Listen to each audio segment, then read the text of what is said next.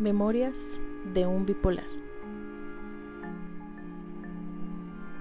Tenemos miedo a lo desconocido, de lo que no hemos oído y de lo cual nos han mentido, por lo que tanto hemos sufrido y a lo que siempre hemos huido.